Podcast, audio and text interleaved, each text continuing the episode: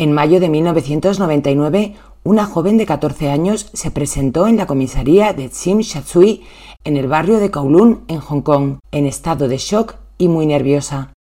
La chica les contó a los policías que no podía dormir. Cuando los agentes le preguntaron que a qué se debía su insomnio, la chica les contó que la presencia de una mujer muerta la estaba acechando. Al principio no se la tomaron muy en serio. Eso fue solo al principio, hasta que A Fong les contó que esa presencia correspondía al fantasma de una mujer a la que ella misma había torturado y participado en su posterior asesinato.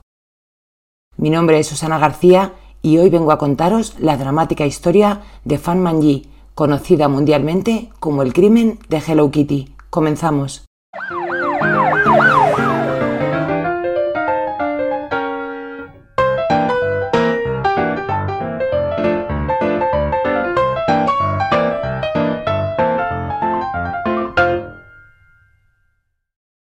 Fan Manji nació en 1975. Cuando aún era muy pequeña, sus padres decidieron abandonarla en el orfanato para niñas Ma Tawai, en el barrio de Kowloon, en Hong Kong. Digo abandonarla porque es lo que citan todas las fuentes. No sabemos si sus padres se vieron obligados a dejarla o es que nunca la quisieron. A Fan Manji nunca la adoptó nadie. A la edad de 16 años se vio obligada a dejar el centro, ya que 16 era el tope de edad para poder permanecer ahí. Sin conocidos ni familiares, pronto la chica se vio obligada a ejercer la prostitución, también para poder pagarse las drogas a las que, ya por aquellas fechas, era adicta.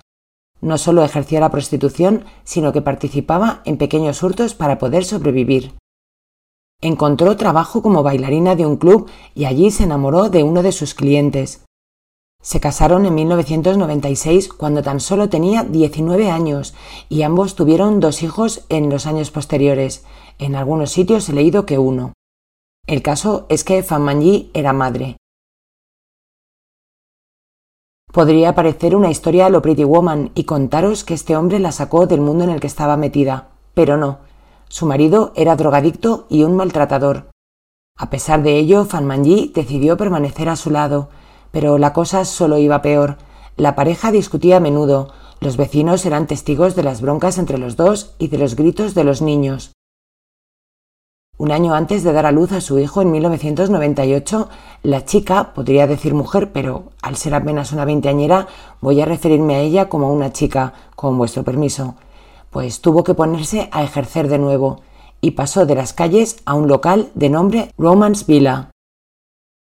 Entre sus clientes se encontraba Chan Manlok, un hombre de 34 años que pertenecía al crimen organizado. Chan le pagaba altas sumas de dinero por sexo durante largas horas y por cogerse un pedo juntos.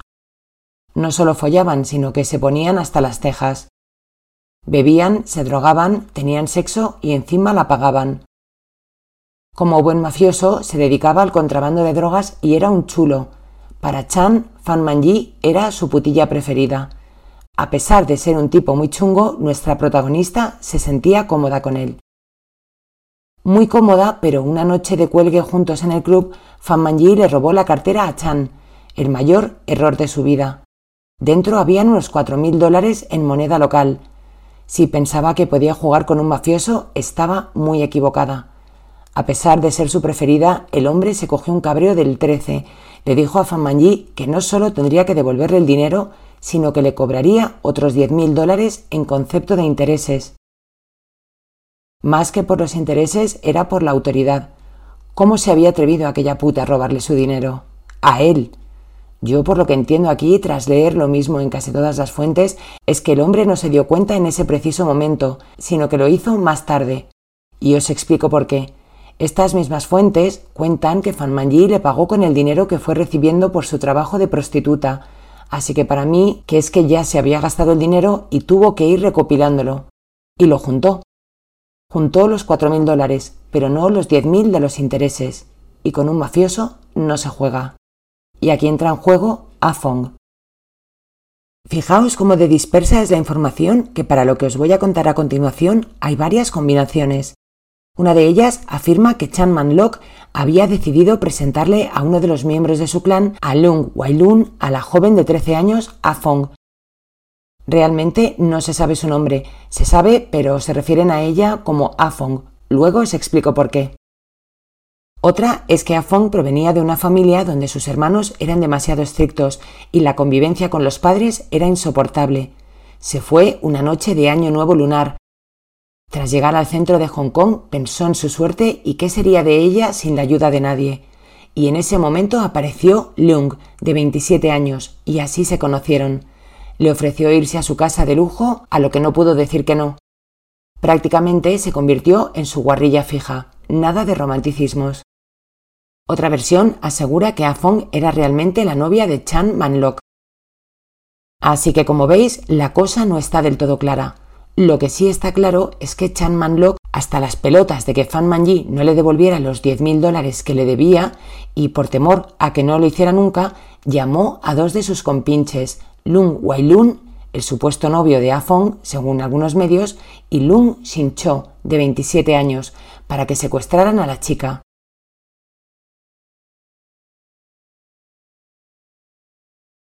En marzo de 1999 la encontraron ejerciendo por las calles. Se había tenido que marchar del club donde trabajaba por miedo a Chan. Entre los tres se llevaron a Fan Manji a un apartamento en Granville Road, la casa estaba decorada hasta arriba de Hello Kitties, las sábanas, los cojines, las cortinas, había muñecos. Os imagináis una casa tipo infantil llena de luz y de color, ¿verdad? Bueno, pues nada más lejos de la realidad. La casa daba puto asco. Las paredes literalmente se caían a cachos y había mierda por todas partes. Os voy a dejar unas fotos en el blog de mi web más allá del crimen.com para que las veáis vosotros mismos. La mierda de los zócalos no era de haber estado un mes sin pasarles el aspirador. La roña literalmente ocupaba un palmo desde la pared, bordeando todas las estancias. Heredor allí era nauseabundo. La idea era obligarla a prostituirse para saldar la deuda que tenía. Teniéndola en el piso encerrada y controlada, era mucho más fácil que cumpliera y pagara la deuda pendiente. Pero Chan nunca estaba conforme con el dinero que hacía a costa de la chica y cada dos por tres le subía los intereses. Así nunca llegaba a pagarle del todo. Allí iba todo Cristo a follarse a Fan Manji. Era tratada como una esclava sexual, básicamente. Pronto Fan Manji se convirtió en su punching ball.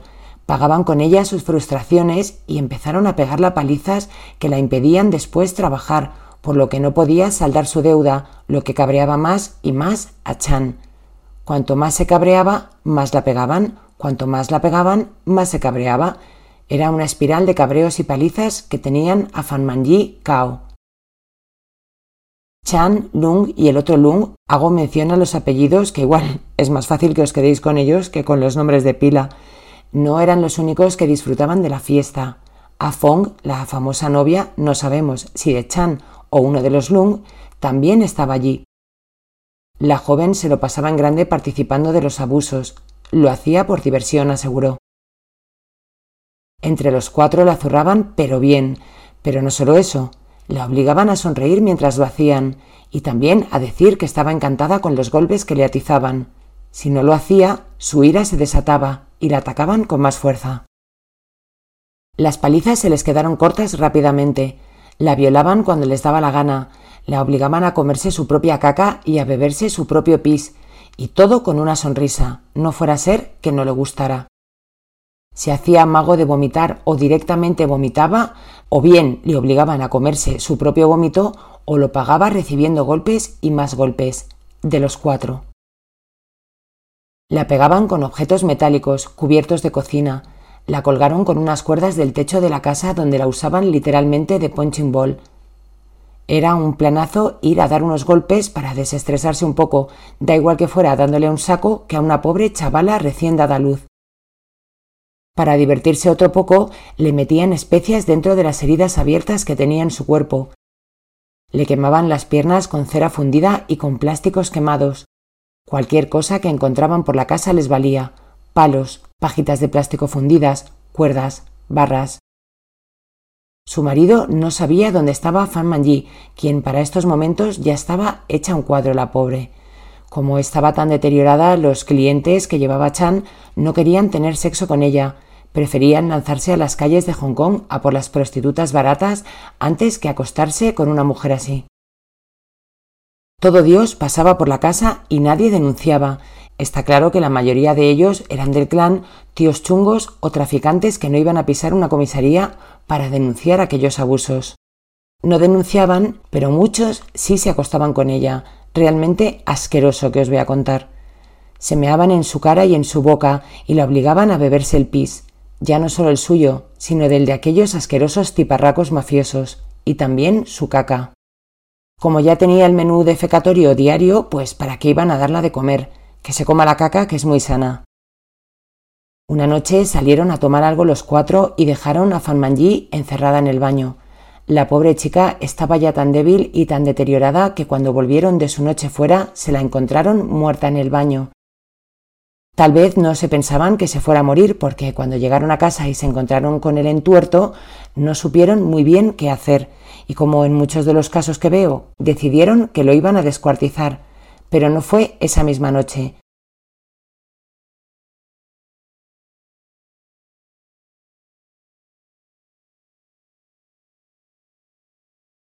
Tras descubrir el cadáver tirado en el suelo del baño, se fueron a jugar unas partidas a los recreativos y al volver a casa se acostaron con el cuerpo allí presente. Igual es que estaban muy cansados. Al día siguiente cortaron su cuerpo con una sierra dentro de la bañera y algunas partes las cocinaron. Hay medios que cuentan que mientras cocinaban su cabeza se estaban haciendo unos noodles en el fuego de al lado, como el que está haciendo un arroz a la cubana. Con la cuchara que movían los restos de Fan Manji movían los noodles. ¿Para qué ensuciar otros, no? Cuando terminaron de hervir la cabeza y cuando ya solo quedaba el cráneo, lo metieron dentro de una de las muñecas de Hello Kitty que había en el piso una Hello Kitty sirena. Otros restos los fueron tirando en bolsas de basura que iban sacando de la casa. Yo no entiendo cómo ningún vecino dio la voz de alarma. Entre los gritos que tendría que pegar la chica, el escándalo de ellos y el olor que tendría que salir de allí es como para, no sé, hacerse muchas preguntas, la verdad. No tenemos muchas respuestas porque el caso es prácticamente un copia-pega de una fuente a otra, así que vamos a quedarnos con lo que tenemos. Se dice que entre ellos se preguntaban qué podría haberle ocasionado la muerte. Pensaban que podía haber sido una sobredosis. ¿Para qué iban a pensar que se les había ido de las manos? Era más fácil echarle la culpa a cualquier otra cosa antes que asumir que se la habían cargado lentamente. Porque Fan Manji estuvo encerrada en ese piso desde marzo que fue secuestrada hasta la noche del 14 o 15 de abril que la pobre no aguantó más. Pasó un mes en mayo de 1995, A Fong entró en la comisaría de Tsim Sha Tsui para contar que una muerta se le aparecía por las noches. La muerta no era otra que Fan Manji, que sabiendo de su participación en su muerte, le pedía que lo contara todo, si no quería que se le apareciera cada noche durante el resto de su vida. A eso se le llama remordimientos. Lo que parecía una historia de fantasmas se convirtió rápidamente en un homicidio. Afong dirigió a los agentes hasta el piso de Granville Road, donde pudieron dar velocidad a la historia de la menor. Allí hallaron algún diente de Fan Manji y su cráneo metido dentro de una Hello Kitty, la Hello Kitty sirena. Chan, Lung y Lung fueron detenidos. El caso muy pronto se convirtió en el caso más mediático del país. La prensa lo llamó el caso de Hello Kitty. Ya sabemos cómo son algunos medios y que el sensacionalismo vende mucho. Tal vez esa mezcla entre un mundo infantil, de muñecos y colores pastel, contrarrestaba contra lo siniestro y macabro del caso. Mientras que Afong llegó a un acuerdo para no ser juzgada, a cambio de contar todo lo que sabía, los tres hombres fueron llevados a juicio. Os recuerdo que Afong no es un nombre verdadero, ya que tuvo que cambiar de nombre por su propia seguridad.